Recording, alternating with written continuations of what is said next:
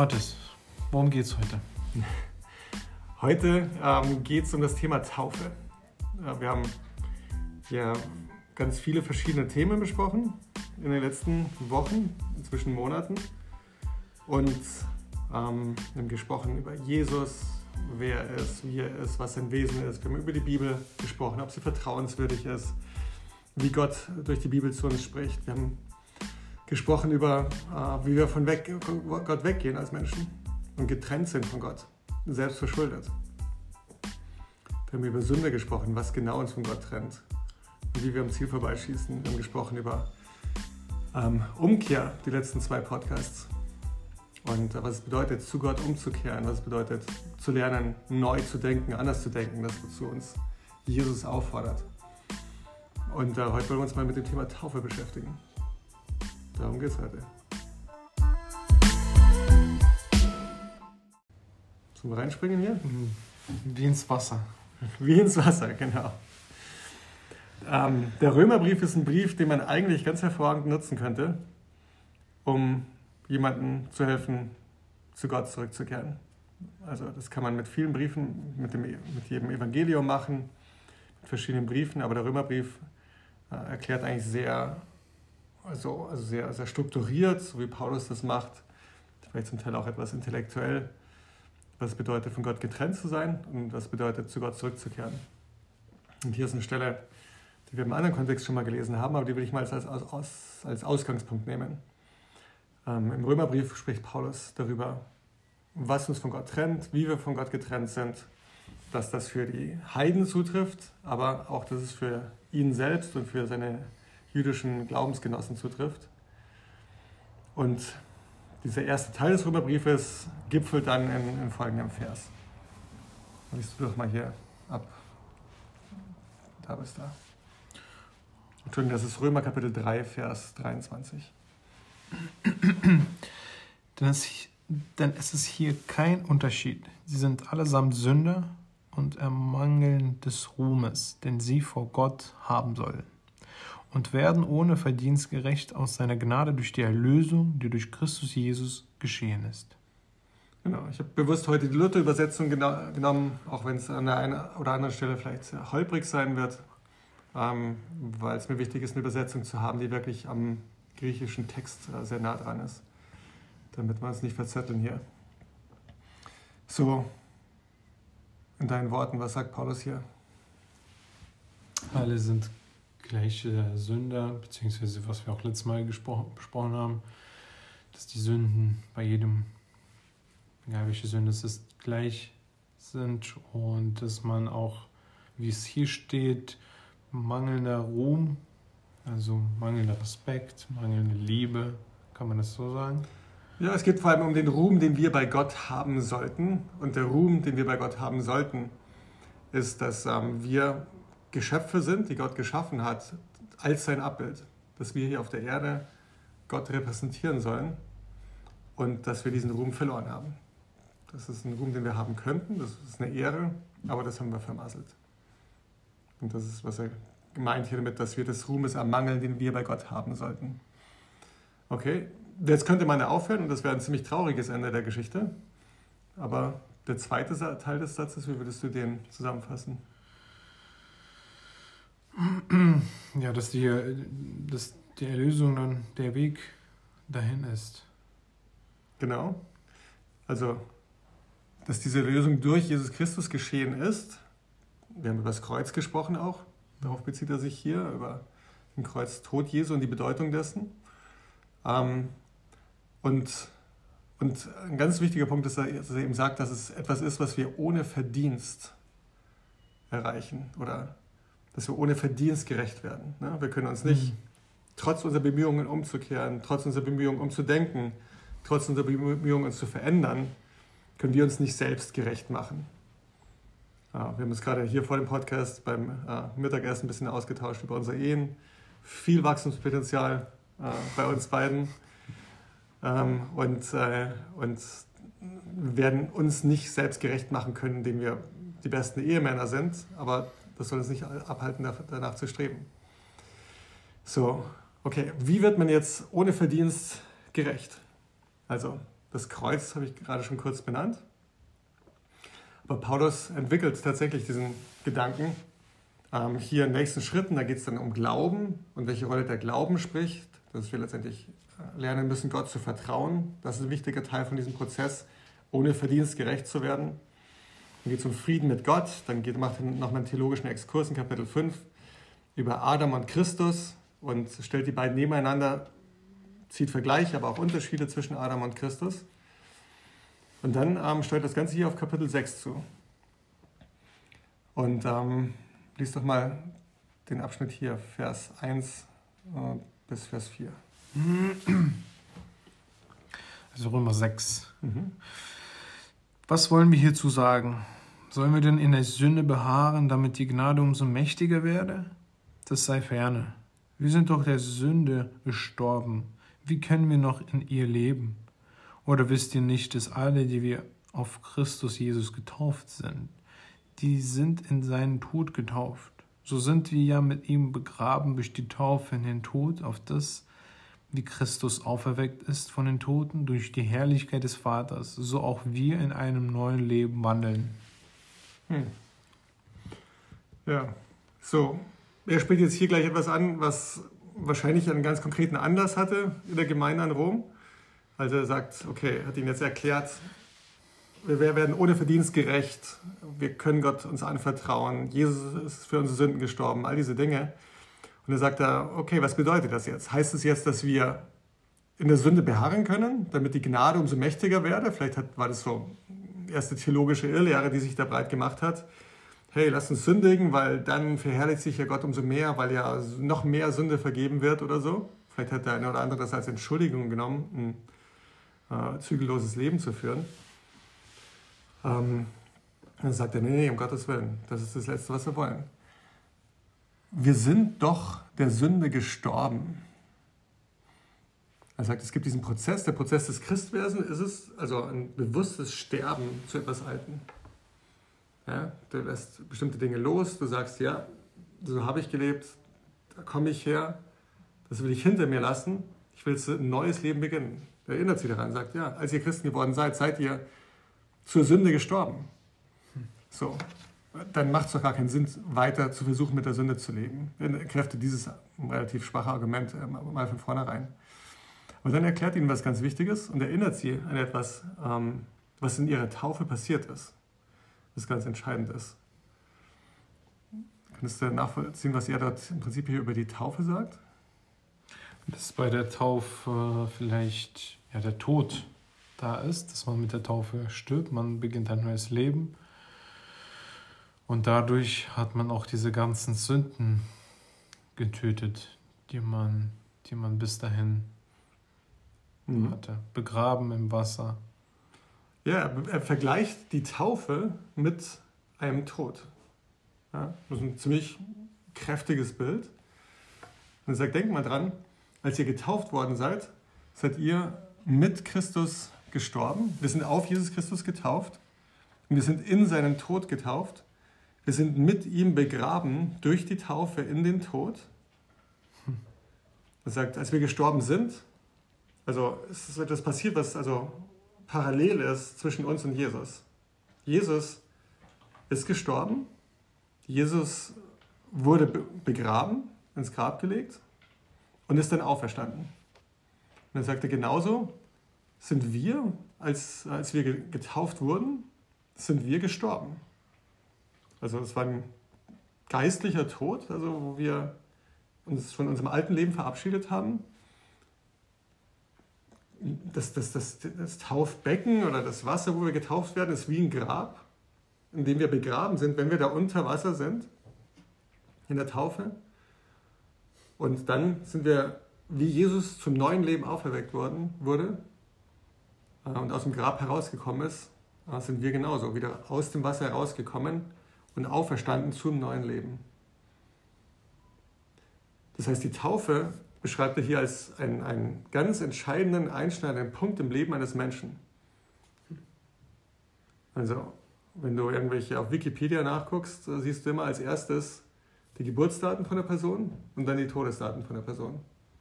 Und wenn sie noch lebt, dann siehst du die Todesdaten noch nicht. Aber irgendwann werden sie drinstehen. Und so sagt er auch, also die Taufe ist wirklich so ein, so ein Zeitpunkt, ein ganz fester Zeitpunkt, wo sie unser Leben hier auf der Erde in zwei Teile teilt. Ein Leben vor meinem Tod und meiner Auferstehung und danach das Leben nach meinem Tod, meiner Auferstehung. So wie sich Jesu Leben, da sein, die Zeit vor dem Kreuz und die Zeit nach dem Kreuz in der Auferstehung geteilt hat. Das ist ein ganz entscheidender Punkt. Ne? Er erklärt es noch weiter in Vers 5.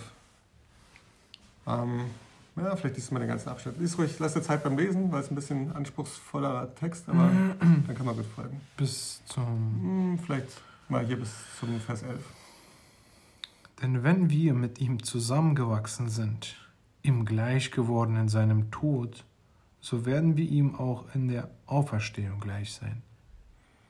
Wir wissen ja, dass unser alter Mensch mit ihm gekreuzigt ist, damit der Leib in der Sünde vernichtet werde, so dass wir hinfort der Sünde nicht dienen. Denn wer gestorben ist, der ist frei geworden von der Sünde. Sind wir aber mit Christus gestorben, so glauben wir, dass wir auch mit ihm leben werden und wissen, dass Christus von den Toten erweckt, hinfort nicht stirbt. Der Tod wird hinfort nicht über ihn herrschen. Denn was er gestorben ist, das ist er der Sünde gestorben, ein für allemal. Was er aber lebt, das lebt er Gott. So auch ihr haltet euch für Menschen, die der Sünde gestorben sind und für Gott leben in Christus Jesus. Was kommt dir in den Sinn, wenn du das so liest? Oder ist irgendwas, wo du drüber gestolpert bist, wo du das Gefühl hast, weiß ich gar nicht, was gemeint sein könnte hier? Denn was er gestorben ist, das ist er der Sünde gestorben, ein für allemal. Was er aber lebt, das lebt er Gott. Denn was er gestorben ist, das ist der. Denn das war, okay. Mhm. Du kannst auch mal durchgehen. Ne? Also, er sagt, wir, also erstmal Vers 5, denn wenn wir mit ihm zusammengewachsen sind, ihm gleich geworden in seinem Tod, so werden wir auch ihm in der Auferstehung gleich sein. Er sagt, wir sind mit Christus zusammengewachsen. Das ist ein total starkes Bild. Ähm, und wir sind Jesus gleich geworden in seinem Tod. Also in der Taufe ist mit uns das gleiche passiert, was mit Jesus passiert ist, als er gestorben ist. Das ist eine Verbindung. Und, ähm, und so genauso sind wir auch wieder, wie Jesus von den Toten auferstanden ist, von den Toten auferstanden. Da sind wir sozusagen jetzt noch näher mit Jesus zusammengekommen. Ich finde es nicht wichtig, bei diesem Punkt auch zu sagen, dass bevor Jesus Kreuz, weil er hat ja keine, keine Sünden mhm. begangen, aber als er gekreuzigt wurde, trug oder nahm er auf sich alle Sünden der Welt und so, so gleicht er auch uns mit unseren Sünden. Okay, ja, also den Gedanken hatte ich so jetzt nicht direkt, aber das ist äh, durchaus nachvollziehbar. Ne? Also, dass Jesus, sage ich mal, auch praktisch Sünden also auf sich genommen hat, insofern Sünde hatte, aber dann zu diesen Sünden gestorben ist und ähm, ja, diese Sünden damit auf, äh, vergeben waren. So, ähm, aber er sagt, okay, Vers 6, wir wissen, dass unser alter Mensch mit ihm gekreuzigt ist, damit der Leib der Sünde vernichtet werde. Das ist, basiert ja auf zwei Ebenen. Das eine ist wirklich also ein bewusstes Beenden von, okay, ich habe hier ein altes Leben, ich will so weit wie möglich davon weg sein und ich will diese Sünden nicht mehr weiterleben. Das ist, worum es, also der, der initiale Gedanke hier von diesem Kapitel war. Und dann geht es aber auch, auch um die geistige Realität. Also haben wir noch Sünde?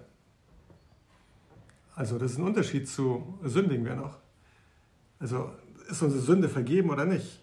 Und er, und er sagt eben hier, nee, unser alter Mensch ist mit Jesus gekreuzigt. Also unser alter Mensch ist tot. Der alte Sergei ist nicht mehr da. Der ist gestorben, der ist verrottet im Grab vor etwas mehr als einem Jahr inzwischen.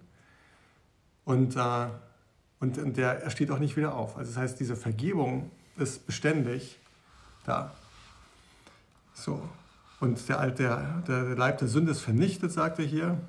Und wir sollen jetzt umso mehr motiviert sein, hinfort nicht mehr der Sünde zu dienen, nicht wieder in diese alten Muster zurückzuverfallen. Wer gestorben ist, ist frei geworden von der Sünde. Also wir sind frei geworden von der Sünde in der Taufe. Ja, so. Sind wir aber mit Christus gestorben, so glauben wir, dass wir auch mit ihm leben. Also unsere Aufgabe, unser Ziel ist es jetzt zusammen mit Jesus zu leben hier.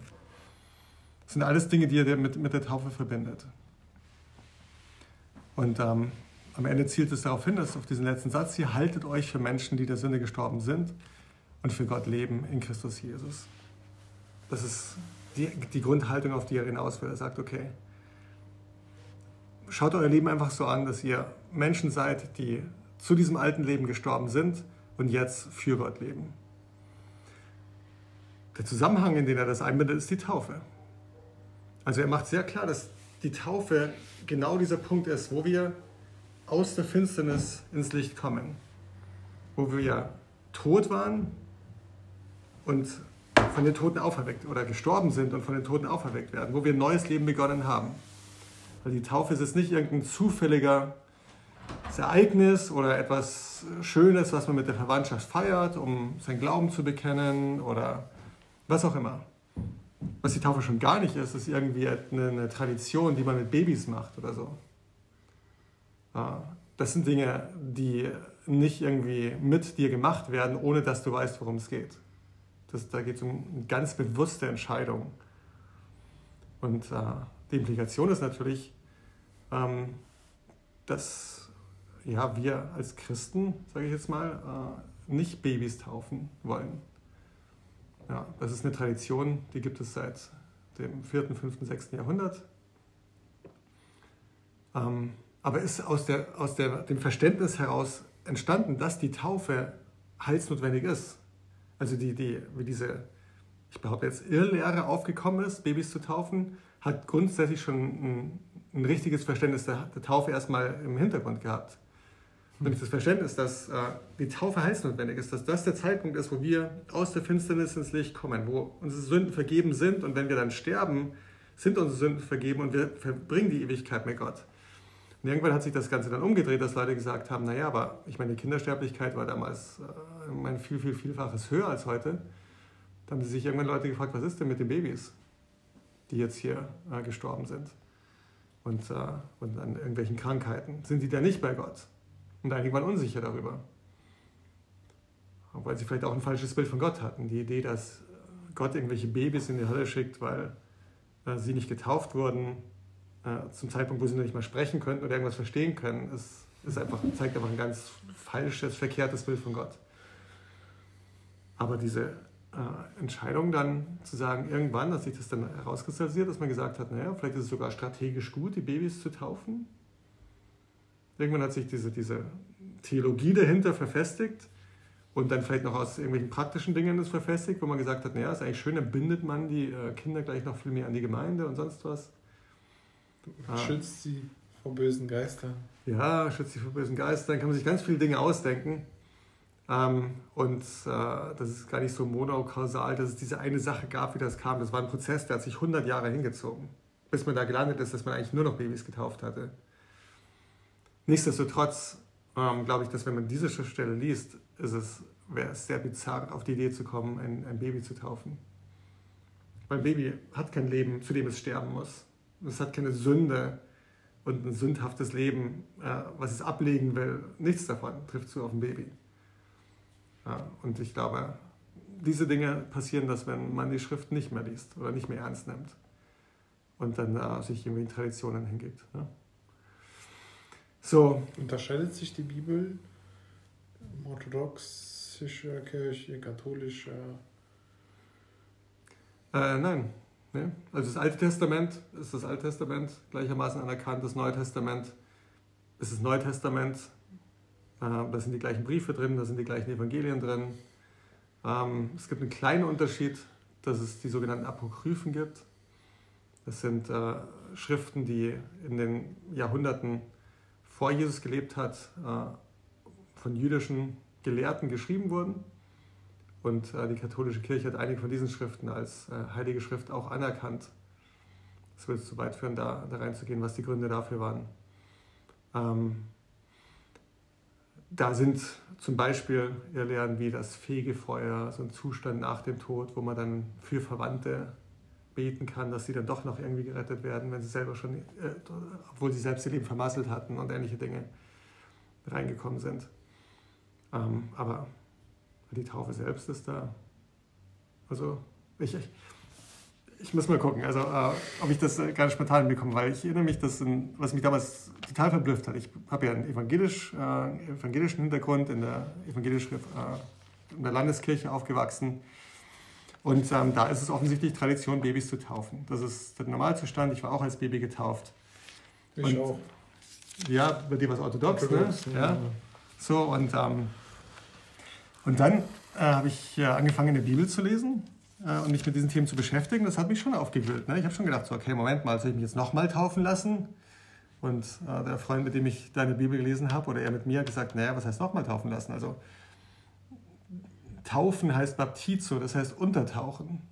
Also bist du untergetaucht worden zur Vergebung deiner Sünden. Und ich sagte, ja, nee, nicht, aber ich bin ja als Baby getauft worden. Ich gesagt, was genau ist denn da passiert? Beschreib mir das mal. Naja, ich habe jetzt da keine Erinnerung dran. Aha, du hast keine Erinnerung dran an, an das entscheidendste Erlebnis, also wo du zu etwas Altem gestorben bist.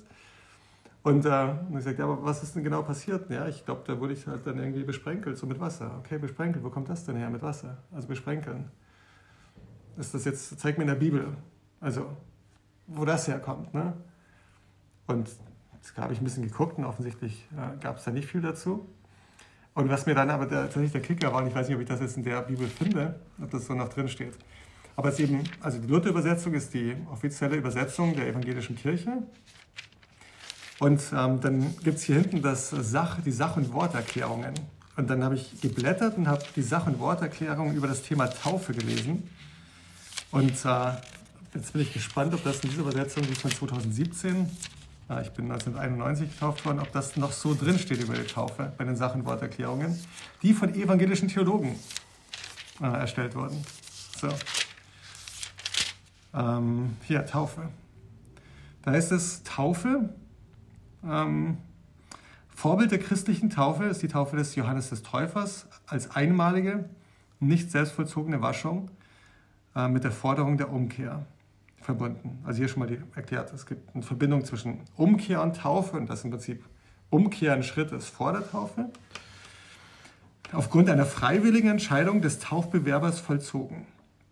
Okay, freiwillige Entscheidung. Aber wie kann das sein, Mathis? Wie kann es sein, dass es da riesige Kirchen gibt, die genau die gleiche Bibel haben? Und sogar in Sach- und Worterklärung das genauso beschreiben, genau. wie ich genau. das gerade beschreibe. Wieso? Das ist faszinierend. Ich, ich lese es weiter und dann können wir da noch ein bisschen drüber philosophieren, wie das sein kann. Die Taufe wurde wohl von allen christlichen Gruppen vollzogen auf den Namen Jesu. Ähm, so. Ursprünglich, hier ist die Erklärung.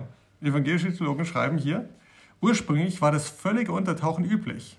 Später bei Wassermangel das dreimalige Begießen des Kopfes mit Wasser. Die Taufe wurde wohl nur an Erwachsenen vollzogen noch nicht an, an kleinen Kindern. Zumindest für spätere Zeit ist nachweisbar, dass der Täufling ein Taufbekenntnis sprach. Es ging nach der Form und Inhalt dann um das apostolische Glaubensbekenntnis. So, im Prinzip, wie gesagt, sagen evangelische Theologen all, all die Dinge, die ich gerade über die Taufe sage. Verbindung zur Umkehr, ähm, erwachsene Menschen wurden getauft, sie wurden untergetaucht und dennoch äh, fasst man sich nicht selbst in der eigene Nase und sagt, okay, vielleicht müssen wir was ändern. Wie kann das sein? Was meinst du?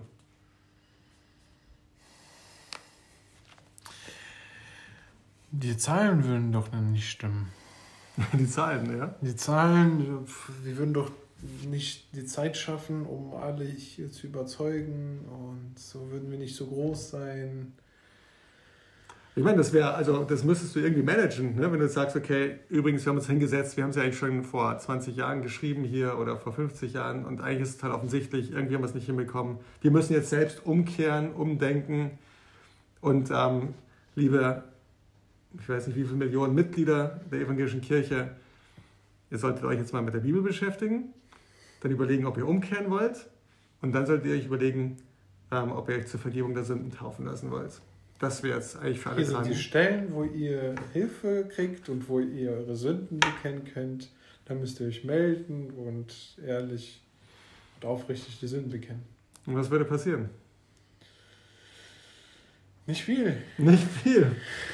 Du wirst feststellen, dass du nur ein, ein Bruchteil deiner Mitglieder so auf Gottes Wort reagieren, wie du eigentlich weißt, dass es sein sollte. Krass. Und dann plötzlich wäre deine Gemeinde nur noch 0,5% zu groß.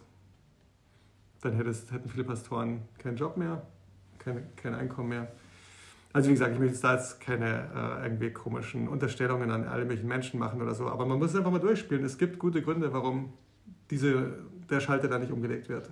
Und da geht es eben nicht bloß um die Tauftheologie, sondern um all die Dinge, die damit verbunden sind, mit einer konsequenten Tauftheologie, nämlich das Thema überhaupt mit Sünde umzugehen, das Thema überhaupt Sünde anzusprechen, das Thema Leute zu, zur Umkehr aufzurufen, Menschen zu begleiten in einem Umkehrprozess und dann sie richtig über die Taufe zu lernen und auch danach dann sie zu begleiten. Ja. ja.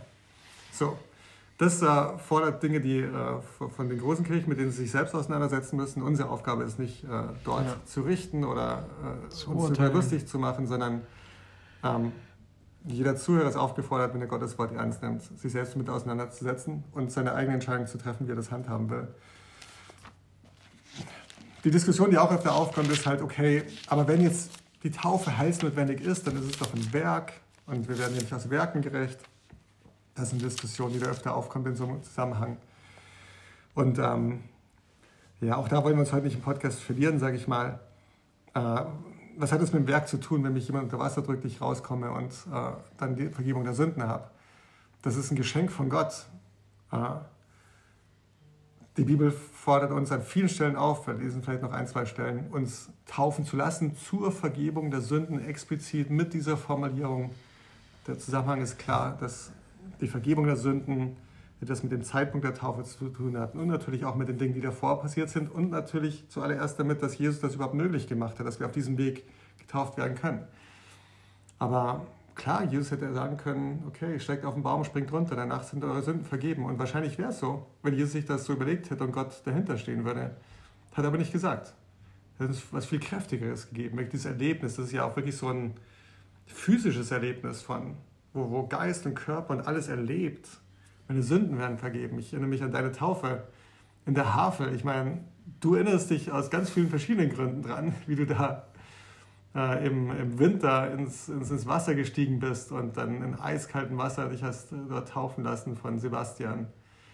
Und äh, unter Wasser warst, rausgekommen bist, die Emotionen sind übergesprüht, dein Körper hat auf alles reagiert, auf was da passiert ist in der Taufe. Das war ein sehr kräftiges Erlebnis. Das, so hat Gott sich das überlegt. Und warum würden wir denken, wir wissen es besser und müssen irgendwie einen Umweg suchen über Besprenkeln von Babys, ja, und dann später vielleicht noch Konfirmationsunterricht, weil dann versuchen wir irgendwas zu fixen, was vielleicht vorher nicht passiert ist, was wir verpasst haben. War bei mir auch so. Konfirmationsunterricht war bei mir keine lebensverändernde Erfahrung. Ähm, das war eigentlich so Konfirmation war so der letzte Zeitpunkt, wo ich regelmäßig zur Kirche gegangen bin. Danach habe ich es dann ganz bleiben lassen. Kann man sich alle sparen, wenn man bei Gottes Wort bleibt. Ne? So, aber hier im ersten Petrusbrief ist noch meine Ansage. Ähm, ich lese das mal vor, 1. Petrus Kapitel 3. Denn auch Christus hat einmal für die Sünden gelitten, der Gerechte für die Ungerechten. Kapitel 3, Vers 18. Damit er euch zu Gott führe. Er ist getötet nach dem Fleisch, aber lebendig gemacht nach dem Geist. In ihm ist er auch hingegangen und hat gepredigt den Geistern im Gefängnis, die einst ungehorsam waren, als Gott in Geduld ausharrte zur Zeit Noahs, als man die Arche baute, in der wenige, nämlich acht Seelen, gerettet wurden durchs Wasser hindurch. Okay, das ist ein bisschen erklärungsbedürftig hier. Hm. Ähm,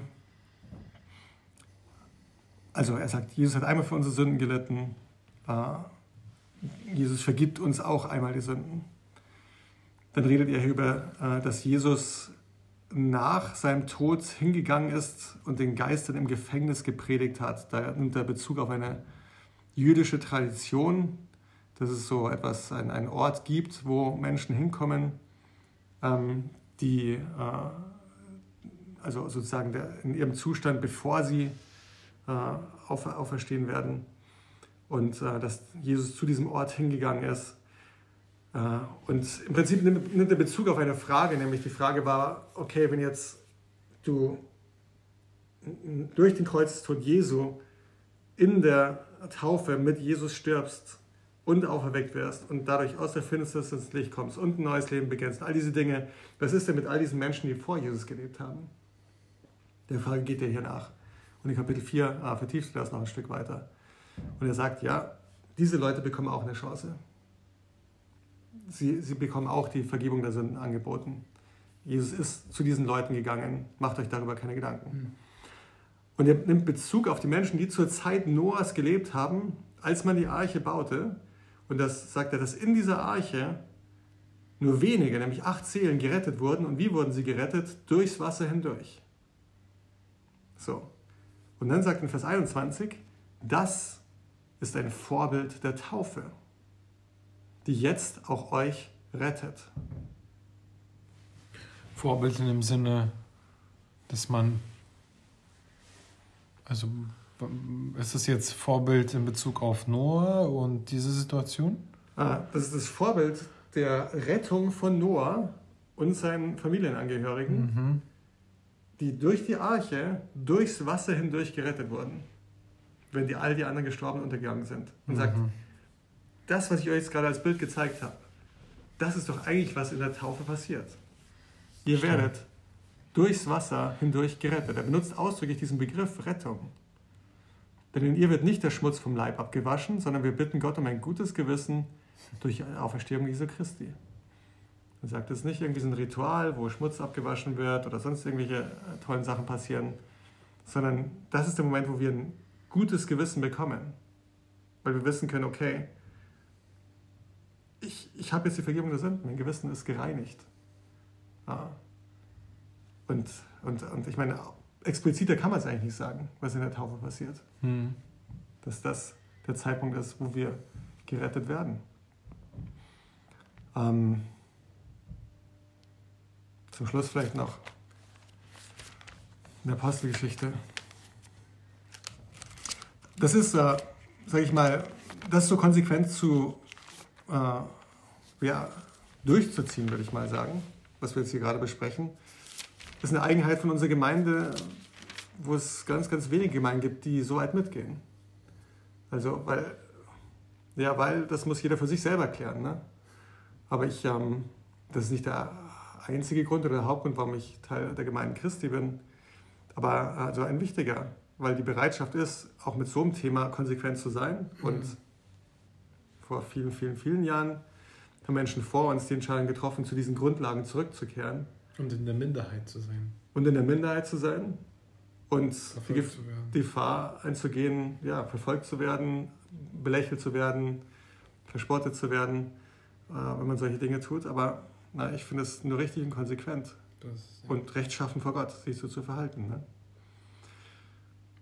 So, wiederum vielleicht äh, auch da nur ein Ausschnitt in der Apostelgeschichte Kapitel 2.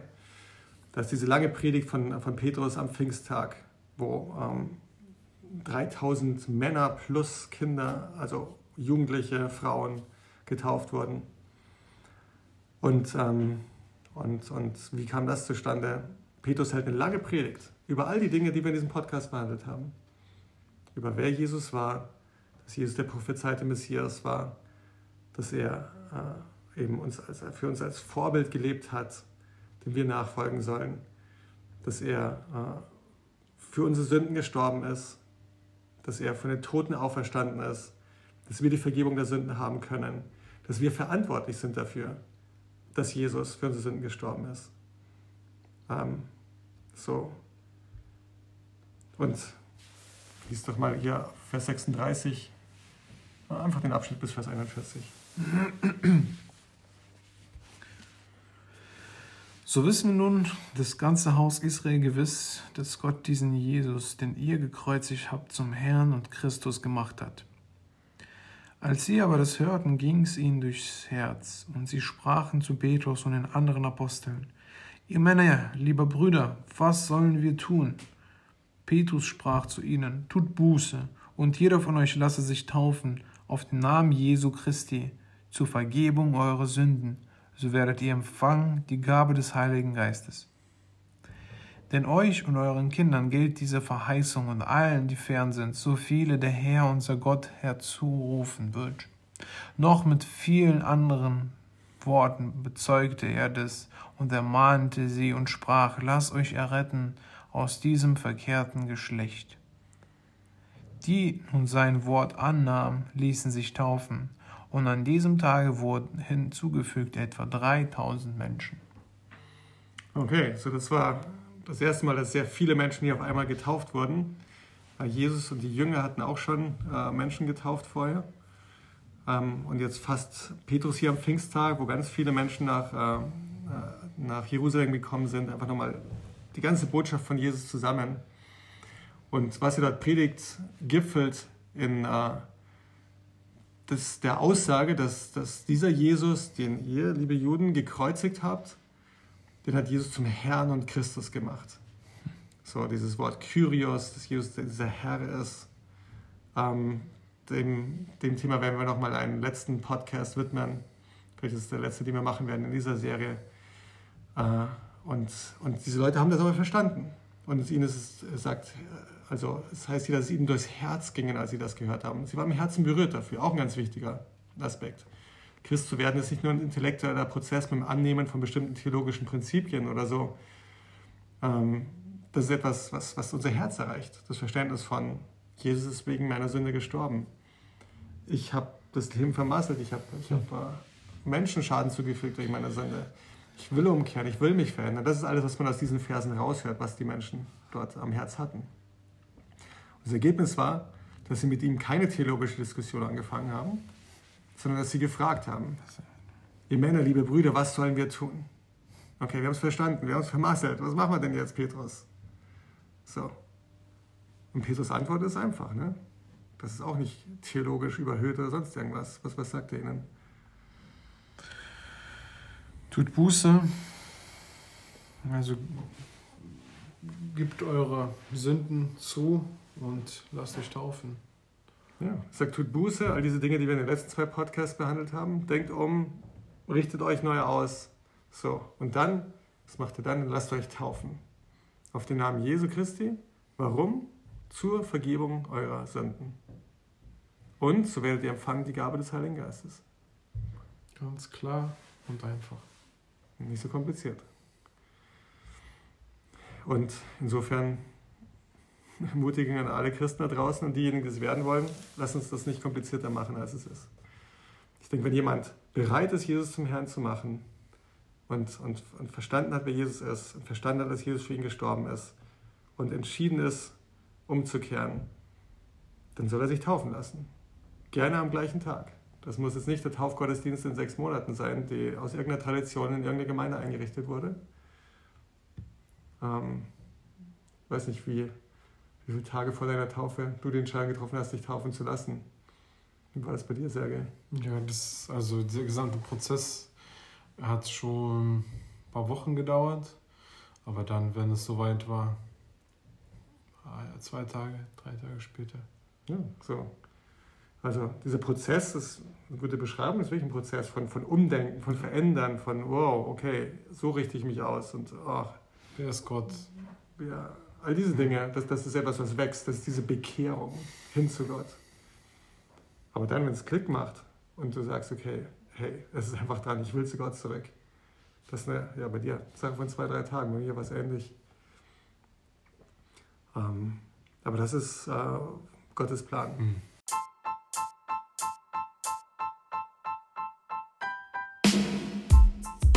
Ja, deshalb wollen wir auch jeden Zuhörer ermutigen, wenn, wenn du aus deinem Freundekreis oder Bekanntenkreis jemanden kennst, leite die Folge weiter. Es braucht Zeit, um Gott zu verstehen, um die Bibel zu verstehen, um die Sünden zu bekehren, um die Taufe, zu, zu diesem Punkt zu, zur Taufe zu kommen. Und ähm, wir mit Mathis kennen diese beiden Seiten. Äh, sowohl ich auch als Mathis wurden direkt als Babys getauft.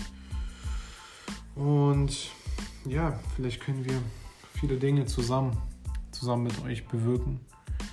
Genau deshalb machen wir den Podcast. Vielen Dank fürs Zuhören. Und bis zum nächsten Mal. Bis zum nächsten Mal.